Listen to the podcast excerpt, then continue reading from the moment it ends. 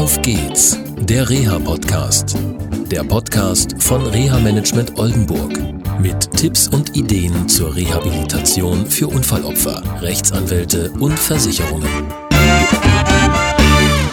Schön, dass ihr wieder eingeschaltet habt zu einer neuen Sendung von Auf geht's, der Reha-Podcast.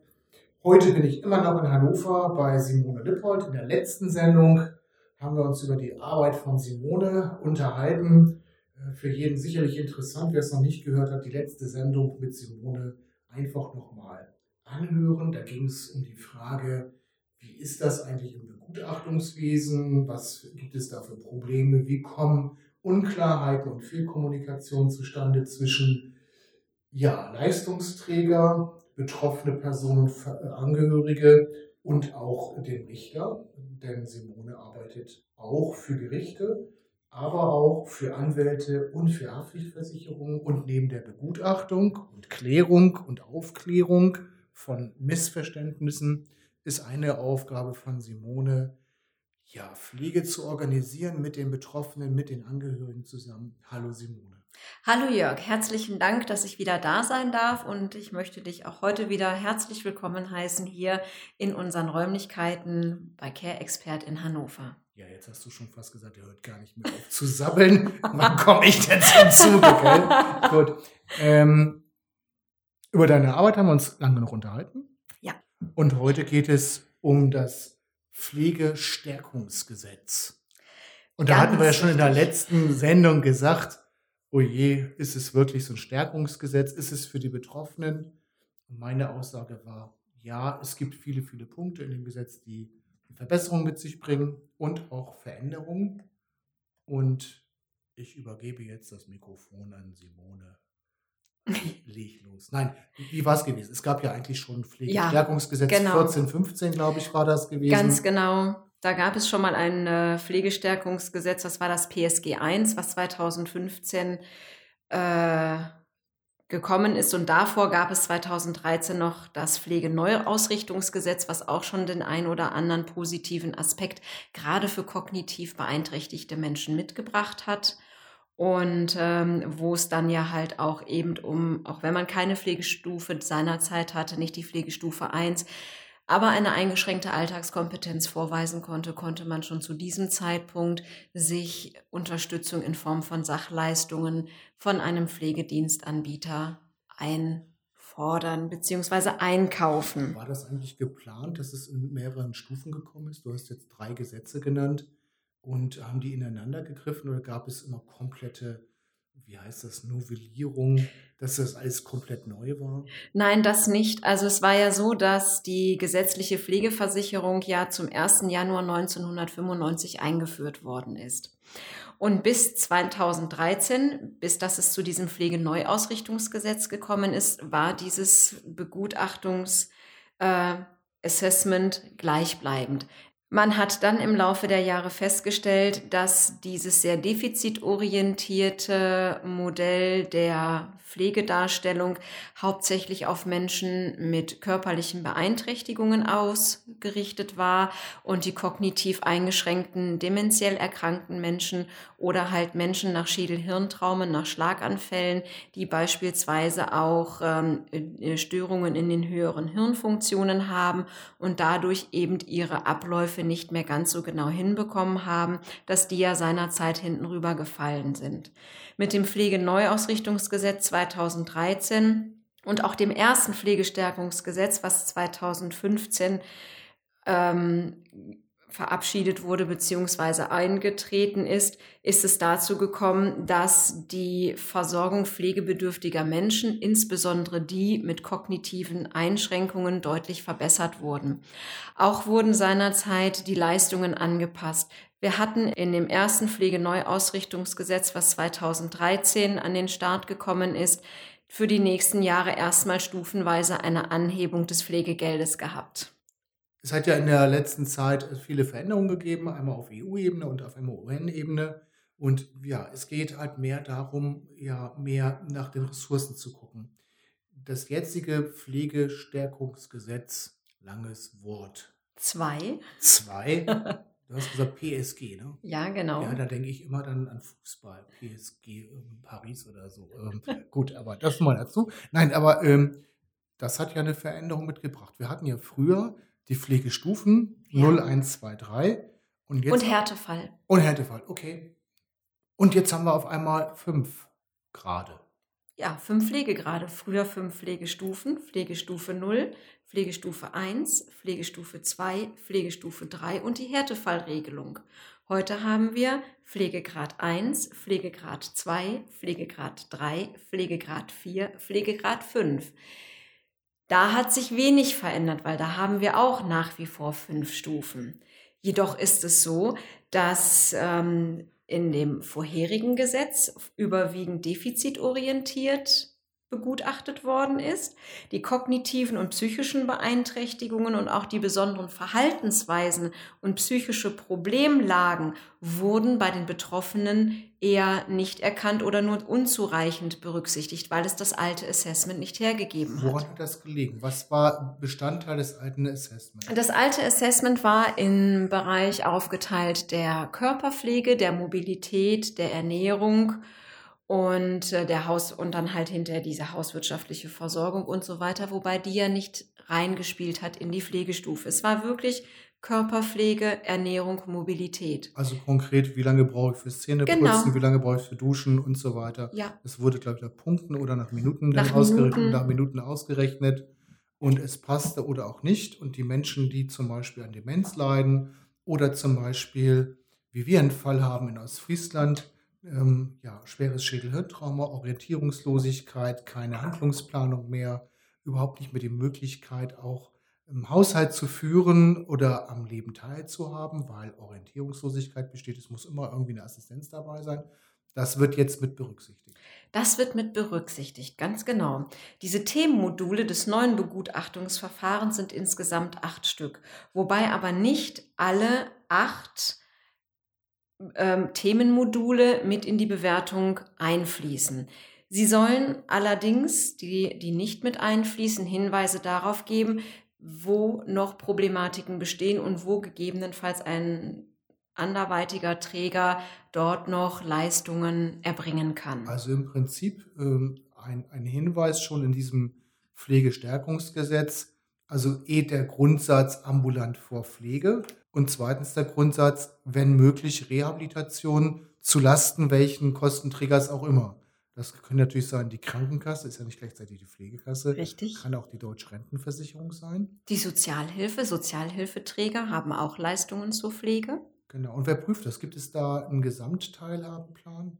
Denn der ist ja zum Beispiel nach dem SGB 9 möglich. Ja, also es ist so, dass ähm, wenn sozial schwache Familien oder sozial schwache Menschen ähm, ja Pflege beantragen, aber die Pflege so nicht bestückt werden kann, dann gibt es im SGB 12 eben die Möglichkeit, dann dahingehend für die Pflege eben entsprechend aufzustocken. Oder Zur Erklärung SGB 12 das ist das Sozialhilfegesetz. Okay.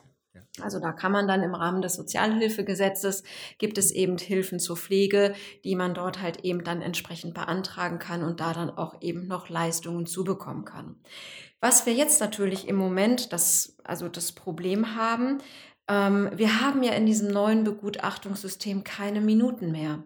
Und es ist so, dass im Bereich der Sozialhilfe, also eben Hilfe zur Pflege im, Sozi im, im, im Sozialgesetzbuch im 12., dass die immer noch nach Minuten dann hinterher Zuschüsse für hauswirtschaftliche Versorgung gemacht haben oder halt den Leuten zukommen lassen haben.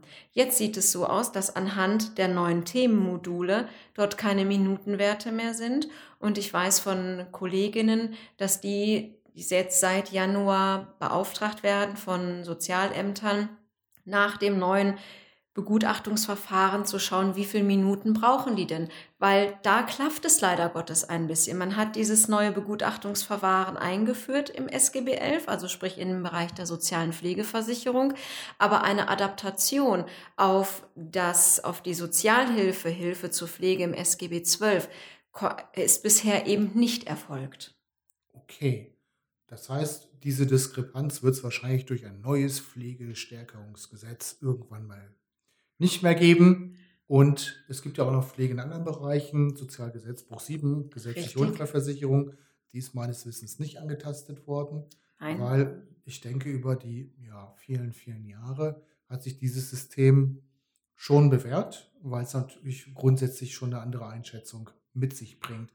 Gut, heißt es jetzt für jemanden, der bisher die Pflegestufe 2 hatte, dass er auch den Pflegegrad 2 erhält oder gibt es ein bisschen weniger oder ein bisschen mehr oder wie ist das? Gibt es dann, eine, weil es sind ja die Einschätzungen nach den alten Begutachtungsrichtlinien, das hatten wir vorhin, minutenorientiert und nur auf die Pflege und jetzt ist es ja mehr so, dass ja nicht nur der Pflegeaufwand, sondern auch noch ja auch ein gewisser Teil der Teilhabe mit eine Rolle spielt. Ähm, wie, wie findet das jetzt Anwendung? Äh, muss, muss jetzt jeder einen neuen Antrag stellen? Also es sieht so aus, dass im letzten Jahr im Dezember von den Pflegekassen sämtliche Versicherte angeschrieben worden sind, die dann halt eine Mitteilung bekommen haben, in welchen Pflegegrad sie nun überführt werden. Ist ein komischer Begriff, aber es steht tatsächlich so drin, die Überführung in diese Pflegegrade. Diejenige Person, die vorher Pflegestufe 1 hatte, hat nunmehr Anspruch auf Leistungen im Pflegegrad 2. Das kommt dem gleich. Hat diese Person, die vorher Pflegestufe 1 hatte, auch noch eine eingeschränkte Alltagskompetenz gehabt, so kommt diese jetzt in Pflegegrad 3, sprich also noch ein höher, weil da ein höherer Bedarf ist durch die kognitiven Einschränkungen. Diejenigen, die in Pflegestufe 2 gewesen sind, ohne eingeschränkte Alltagskompetenz gehen, sind in Pflegegrad 3 übergegangen. Pflegestufe 2 mit eingeschränkter Alltagskompetenz in Pflegegrad 4. Pflegebedürftige der Pflegestufe 3 sind automatisch in Pflegegrad 4 gekommen, mit eingeschränkter Alltagskompetenz in Grad 5. Und die Härtefallregelung ist natürlich dann auch in den Pflegegrad 5 überführt worden. Die haben Bestandsschutz. Das heißt, dass eben das, was vorher festgestellt worden ist, auch bestehen bleibt. Dass selbst wenn Sie einen neuen Antrag stellen, dass, wenn eine Begutachtung erfolgt, natürlich, wenn Sie deutliche Verbesserungen haben, werden Sie zurückgestuft. Aber es wird nicht automatisch der Fall sein, wenn halt eben die Beeinträchtigungen da gewesen sind. Also sage ich mal so, wer letztes Jahr Pflegegrad ähm, zwei hatte, weil ein Mensch einen Verkehrsunfall hatte, nicht richtig laufen konnte, sich nicht richtig waschen konnte. Die wurden dann für ein halbes oder für ein Jahr lang eben befristet eingestuft. Es wird eine Folgebegutachtung gemacht. Durch Rekonvaleszenz, durch Anpassung hat man dann gegebenenfalls auch wieder an Mobilität und Fähig und Fertigkeiten zugewonnen. Und dann wird natürlich dann davon auch abgewichen, sodass dann dadurch reduziert wird. Alles andere hat Bestandsschutz. Das ist ja schon mal gut. Auf der anderen Seite, du hast mir schon fast die Frage vorweggenommen, ist es natürlich so, man muss sich schon überlegen, ob man einen neuen Antrag stellt, der Feststellung. Weil wenn sich was verbessert hat, könnte man runterrutschen. Ja. Das kann passieren. Ja, das kann passieren. Wobei natürlich, das muss man auch dazu sagen, wenn was besser geworden ist, dann ist es natürlich besser und auch gut so, weil dann braucht man nicht mehr so viel Pflege. Ähm, gut, das ist die eine Seite. Welche Verbesserung hat dieses Gesetz noch so mit sich gebracht? Insgesamt. Insgesamt ähm, ist es so, dass die Leistungen mehr geworden sind. Das heißt, die Pflegesachleistungen, sprich, wenn ich einen ambulanten Pflegedienst äh, beauftrage, der mich dann zu Hause unterstützt im Bereich der täglichen Verrichtung, habe ich mehr Geld zur Verfügung, um diesen Pflegedienst zu bezahlen. Auch das Pflegegeld für selbstbeschaffte Pflegehilfen ist mehr geworden. Das, was noch hinzugekommen ist, dass die Menschen, die Pflegegrad 1 haben, die bekommen ja kein Pflegegeld. Aber die haben die Möglichkeit, für 125 Euro pro Monat sich beispielsweise Hilfen im Haushalt über einen ambulanten Dienstleister einzukaufen. Also ambulanter Dienstleister ist wichtig. Nicht Ja. also eine Bekannte, die das da mal macht, sondern es muss schon ein Dienstleister sein. Es muss, ein, es muss ein Dienstleister sein, der auch eine Kassenzulassung entsprechend hat, der dann diese Sachleistungen auch ausschöpfen kann. Okay, welche, welche Verbesserungen gibt es noch? Ähm, dann haben wir noch einen Wohngruppenzuschlag nach Paragraph 38a SGB 11. Das ist ein Zuschlag für Wohngruppen in Höhe von 214 Euro monatlich, der dann halt eben ambulanten Wohngruppen zugutekommt, die sich dann auch entsprechend dann Personal für besondere Geschichten dann noch dazu buchen können. Dieser Betrag ist dann pro Person in der Wohngruppe oder ist das ein Gesamtbetrag für die gesamte Wohngruppe? Pro Person für die Wohngruppe. Also gibt es mehr Möglichkeiten. Ja. Je größer die Wohngruppe, desto mehr Zuschlag, Zuschuss. Genau. Okay. Und dann immer wieder eine, eine Frage, die wir haben. Ja, mein Angehöriger liegt jetzt plötzlich nach dem Unfall im Krankenhaus. Es muss umgebaut werden, so schnell, weil wir wissen jetzt schon, er, sie, er wird nicht mehr zurückkommen, so oder nicht mehr zurückkommen können, sondern die Treppe kann nicht mehr bewältigt werden, um ins Badezimmer zu kommen. Wir hatten gerade einen aktuellen Fall für eine private Unfallversicherung. Da ging es genau um diese Frage. Älteres Ehepaar, der Herr hatte eine kognitive Einschränkung, die Dame war verunfallt, konnte ähm, schon vorher nur am Rollator laufen, aber hat sich praktisch durch den Tag gequengelt und auch wirklich gekämpft und ähm, auch wirklich alles gemacht. Und nun kommt dieser blöde Unfall dazwischen und jetzt geht gar nichts mehr und jetzt wird, muss umgebaut werden. So, ähm, Umbauzuschüsse gibt es pro Maßnahme bis zu 4000 Euro. Wenn man in der Wohngemeinschaft wohnt, sogar bis zu 16.000 Euro. Jetzt aber das Problem, in dem Fall war noch gar kein Pflegegrad oder eine Pflegestufe. Nicht mal das war beantragt worden, sondern jetzt auch kein Pflegegrad. Der Antrag ist gestellt worden. Kriegt man jetzt so einen Wohnumbau-Zuschuss äh, schon vor Feststellung durch die Pflegekasse oder muss man erstmal die Feststellung abwarten? Man muss erst einmal die Feststellung abwarten. Das heißt, ich muss erst einen Antrag stellen, der MDK kommt dann raus, macht die Begutachtung und wenn dann der Bescheid erlassen ist, dann habe ich dann auch die Möglichkeit, eben diese Wohnumfeld verbessernden Maßnahmen gemäß Paragraph 40 äh, Absatz 4 SGB 11 zu beantragen. Und das ist immer, das ist so schön formuliert. Es steht da im Gesetz drin, dass es einen Zuschuss in Höhe von bis zu 4000 Euro je Maßnahme gibt. Da denken dann viele, ja, dann baue ich jetzt erstmal die Dusche um, davon kriege, da kriege ich 4000 Euro für, da mache ich die Türzagen breiter, kriege ich nochmal 4000 Euro und dann äh, benötige ich ja noch einen Treppenlift, damit ich in die obere Etage komme, kriege nochmal 4000 Euro. Leider Gottes ist es so nicht, sondern es werden die erforderlichen Umbaumaßnahmen, die aufgrund dieser Einschränkungen erforderlich sind, zusammengefasst und dann gibt es einmalig diesen Betrag von 4000 Euro.